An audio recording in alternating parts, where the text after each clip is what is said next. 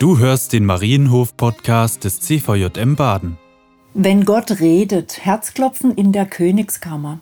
Vielleicht kennst du den Wunsch tief in dir, Gott mal ganz konkret Rede zu hören. Wenn es stimmt, dass der Gott der Bibel ein Gott der Beziehung ist, dann muss es doch möglich sein, nicht nur zu ihm zu sprechen im Gebet, sondern auch von ihm zu hören. Wie sonst soll echtes Vertrauen entstehen? Ein Gott, der sich nicht äußert und schweigt, der ist fremd und schwer auszuhalten. Wie wird dein Leben aussehen, wenn er tatsächlich in deinen Alltag reinsprechen würde?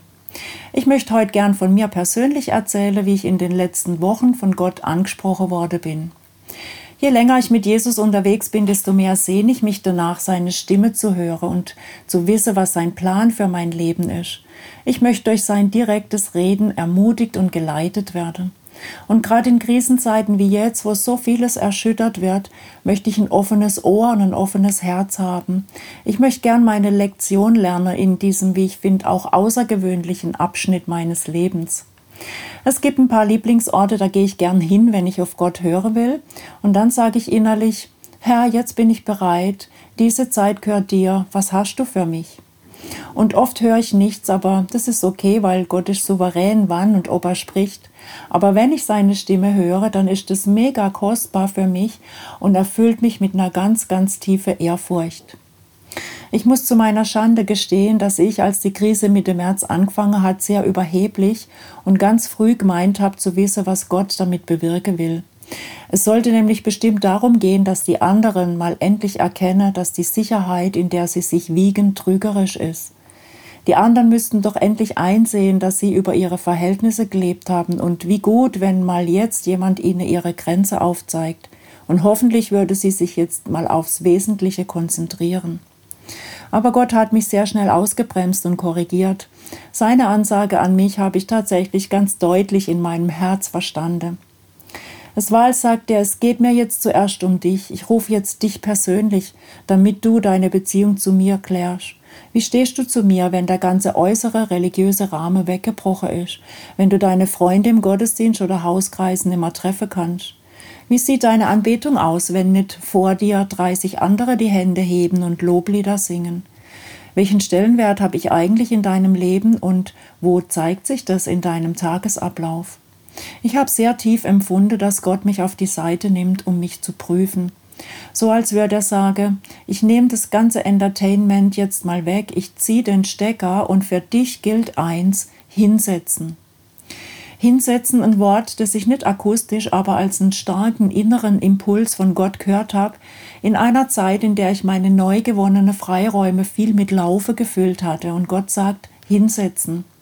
Nicht sehr freundlich betont, so nach dem Motto, ruh dich mal aus, sondern setz dich hin, ich will dich lehren, ich will dich formen und vorbereiten. Es war eigentlich ein Drängen Gottes und dem wollte ich nicht ausweichen. Ich wollte einfach gehorsam sein und bereit sein für seine persönliche Botschaft an mich. Und ich bin tatsächlich mit diesem Bewusstsein häufig dann in meine Gebetsecke gegangen. Herr, du willst, dass ich hinsitz, hier bin ich. Und neben Singen und Gebet lese ich dann gern in der Bibel. Und ich weiß nicht, ob ihr das kennt, wenn man beim Lesen von Gottes Wort auf einmal Herzklopfe bekommt. Bei mir ist es immer ein sicheres Zeichen, dass Gott sich jetzt meldet. Und ich habe gelesen im Psalm 91, da heißt der erste Vers, wer unter dem Schirm des Höchsten sitzt und unter dem Schatten des Allmächtigen bleibt. Und da war wieder dieses Sitzen und das Bleiben. Das war das, was Gott von mir gewollt hat. Unter seinem Schirm sitzen in einer anderen Übersetzung heißt es unter dem Schirm des Höchsten wohnen. Was für ein schöner Ausdruck. Wo ich wohne, da bin ich zu Hause und da fühle ich mich wohl. Da bin ich sicher und geborgen, da ist mein Lebensraum. Mich da aufhalte, wo er ist, das war das, was er sich von mir gewünscht hat. Bei ihm sitzen heißt für mich ein Ort der Intimität und Vertrautheit habe in seiner Gegenwart.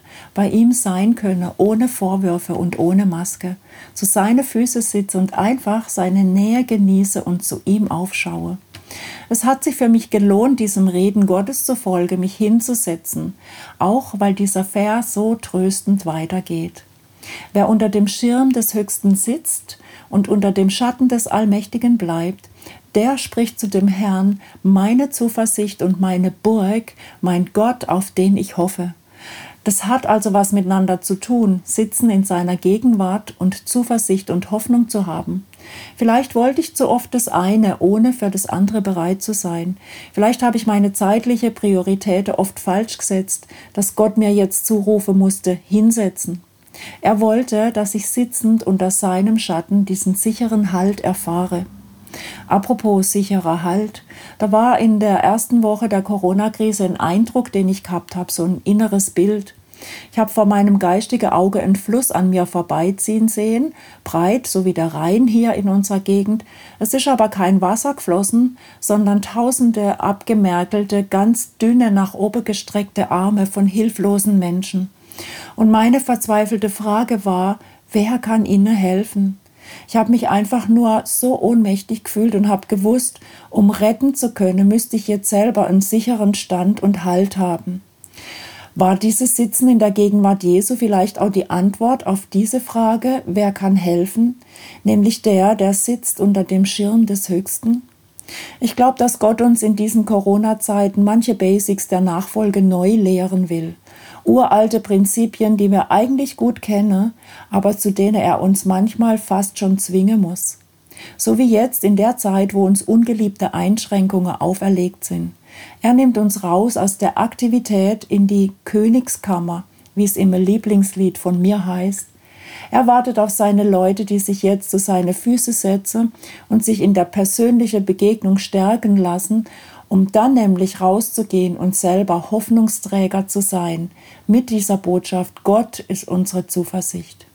Ich möchte dir heute Mut machen, Gott immer wieder herauszufordern, zu dir zu reden, sodass du Herzklopfen bekommst in der Königskammer. Das war die aktuelle Folge des Marienhof-Podcasts des CVJM Baden.